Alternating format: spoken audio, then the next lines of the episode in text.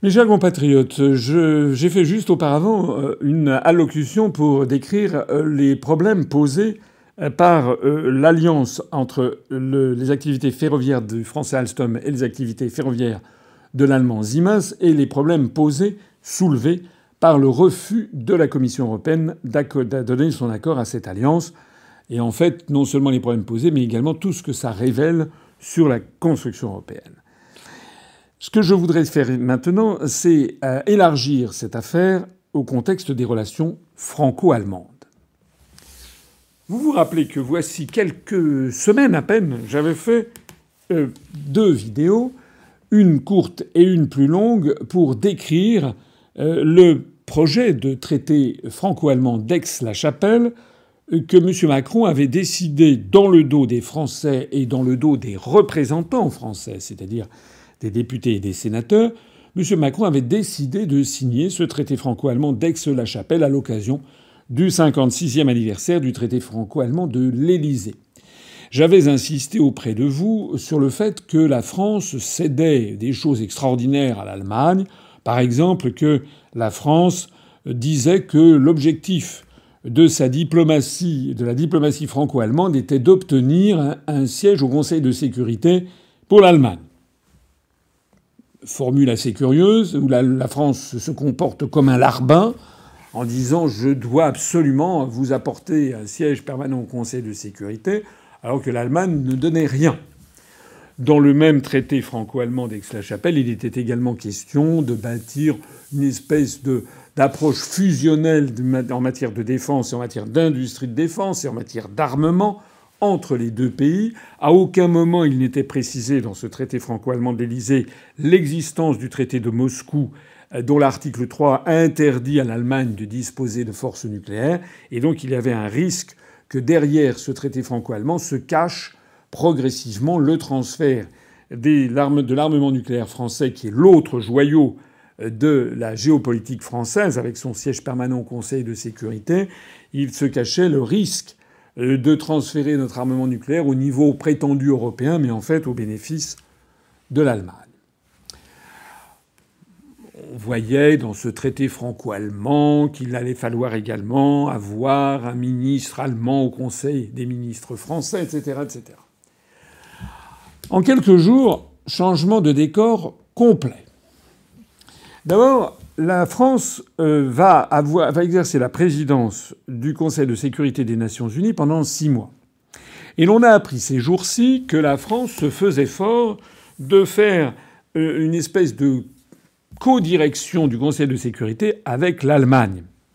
Ça a semé un certain émoi parmi un certain nombre d'observateurs internationaux qui se sont dit que de quoi s'agit-il? La charte des Nations Unies n'a pas été modifiée. Mais en tout cas, un certain nombre de pays du monde ont quand même vivement tiqué devant cette euh, affirmation. En réalité, ce qu'il faut savoir, c'est que la France est membre permanent du Conseil de sécurité. Je pense que tous ceux qui suivent mes analyses le savent. Mais ce qu'il faut savoir aussi, c'est que pour les deux ans, euh, depuis quelques mois, pour deux ans, l'Allemagne a été élue comme membre, non pas permanent, mais membre temporaire du Conseil de sécurité des Nations Unies. Je crois qu'il y a 23 membres au Conseil de sécurité des Nations Unies. Ce nombre a d'ailleurs augmenté au cours des décennies par des amendements à la charte, preuve donc que l'on peut modifier la composition euh, du, Conseil de sécurité des Nations Unies par des simples amendements, et donc il y a tout à craindre à, l'approche de Macron qui euh, promeut la présence de l'Allemagne au Conseil de sécurité et lui promet un siège permanent. Mais il faut donc savoir que pour les deux ans que nous avons sous le nez, la France a son siège permanent et l'Allemagne a un siège temporaire.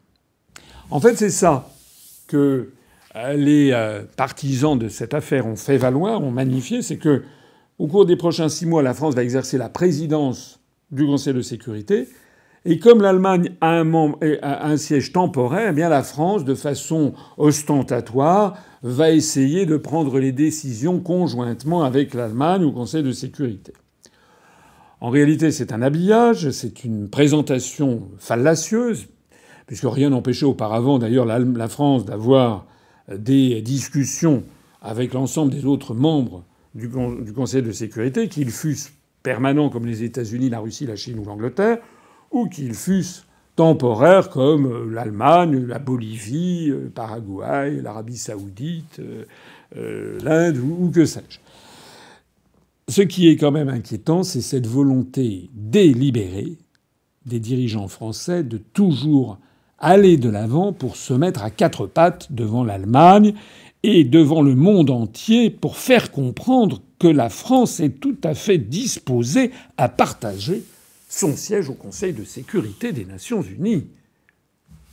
Je suis désolé de revenir sur ce sujet, mais ces derniers événements qui viennent d'avoir lieu montrent que l'ensemble des pays du monde, beaucoup en tout cas d'entre eux, sont assez offusqués de constater cela et sont assez effarés de voir que la France est dirigée par quelqu'un qui serait dans tout autre pays du monde traduit devant une cour martiale pour haute trahison.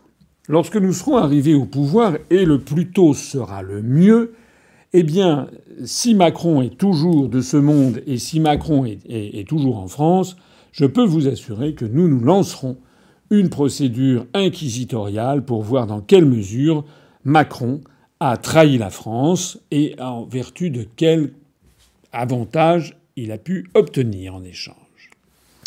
Mais la politique de Macron est par ailleurs totalement illisible, parce que l'on a appris aujourd'hui même 7 février 2019 que le dénommé Macron a décidé de revenir sur l'engagement qu'il avait pris pour soutenir l'Allemagne face au projet de gazoduc dit, Nord Stream 2 qui avait pour objectif de faire venir du gaz depuis la Russie jusqu'en Allemagne.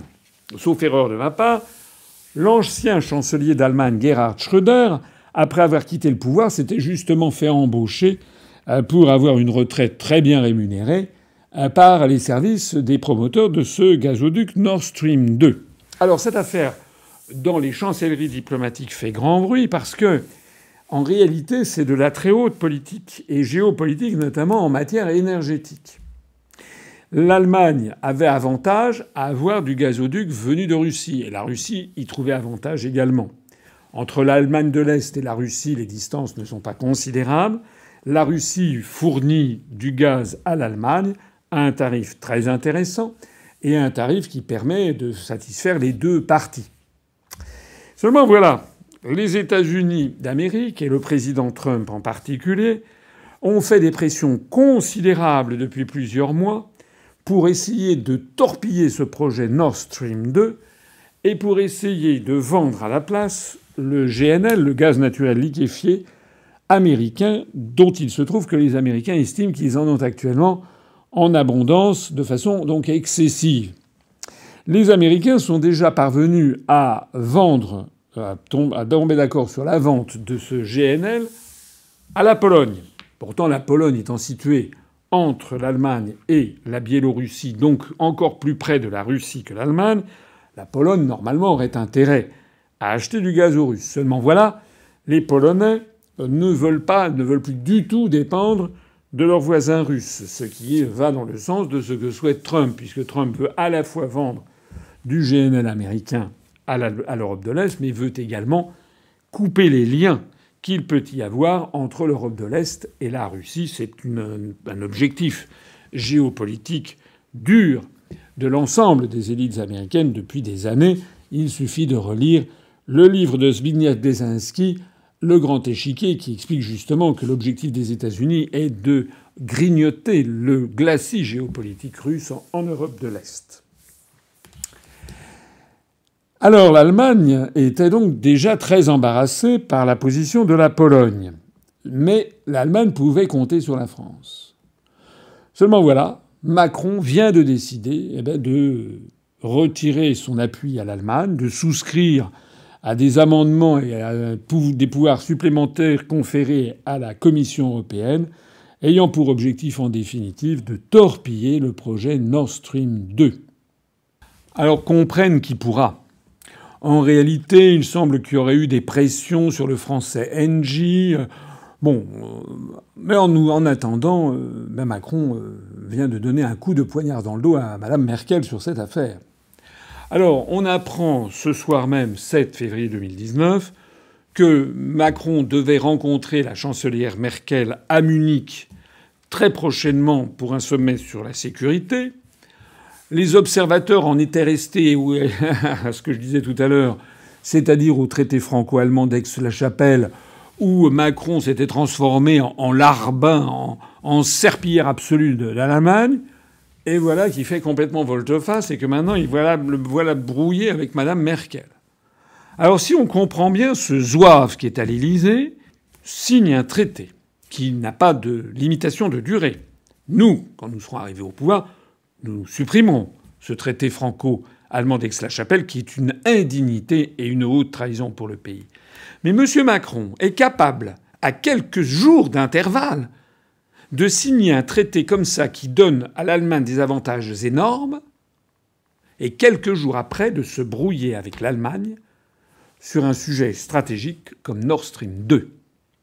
Ça veut dire quoi? Ça veut dire que la Maison France euh, est un bateau ivre, qu'elle est dirigée par M. Macron, dont on se demande s'il a tous ses esprits. M. Macron devrait savoir qu'en matière politique, de façon générale, comme notamment en matière économique et financière, mais plus encore en matière stratégique, géopolitique, diplomatique et militaire, ce qui est extrêmement important, c'est la constance des positions et la prudence et la réflexion préalable. Un chef d'État, c'est quelqu'un qui réfléchit longuement et préalablement avant de prendre une décision, puis qui ensuite s'y tient contre vents et marées. Sinon, il est perçu comme un rigolo, comme quelqu'un qui est sans foi ni loi, auquel on ne peut accorder aucune confiance. Tel est pourtant ce qu'est Macron. Macron est en train de se ridiculiser sur la scène internationale mondiale. On croyait savoir qu'il avait au moins trouvé ses marques, c'est-à-dire d'être le larbin de Madame Merkel. Voilà-t-il pas qu'il arrive à être à la fois le larbin de Madame Merkel et se fâcher avec elle.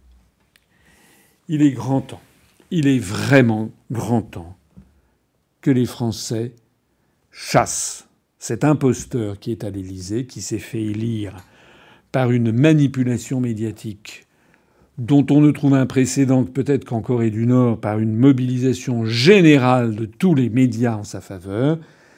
Je rappelle que nous avons demandé aux députés et aux sénateurs de lancer une procédure de destitution de M. Macron nous redemandons, et nous ne lâcherons pas les députés et les sénateurs, notamment ceux de la prétendue opposition, nous voulons qu'ils lancent la procédure de destitution de Macron. La France est un très grand pays. Comme le disait Confucius, on doit gouverner un grand pays comme on fait frire un petit poisson. C'est une maxime chinoise connue depuis 2500 ans qui signifie qu'il faut faire frire un petit poisson, il faut être très prudent, très doux, pour ne pas transformer ça en bouillie. Eh bien, la France, c'est exactement la même chose. Elle a besoin d'être dirigée par un homme d'État qui connaît l'histoire de France, la géopolitique mondiale, les rapports de forces internationaux, un homme d'État qui réfléchit avant d'agir et qui, une fois qu'il a pris une décision mûre, réfléchie, qui va dans le sens des intérêts nationaux, des intérêts du peuple français, sait s'y tenir. M. Macron doit dégager parce qu'il n'est pas capable de faire cela et de tenir le char de l'État malgré Macron et son incompétence, nous ne devons pas perdre espoir. Nous devons au contraire nous mobiliser pour que vive la République et vive la France. Ne manquez pas la prochaine allocution de François Asselineau, demain soir à 20h.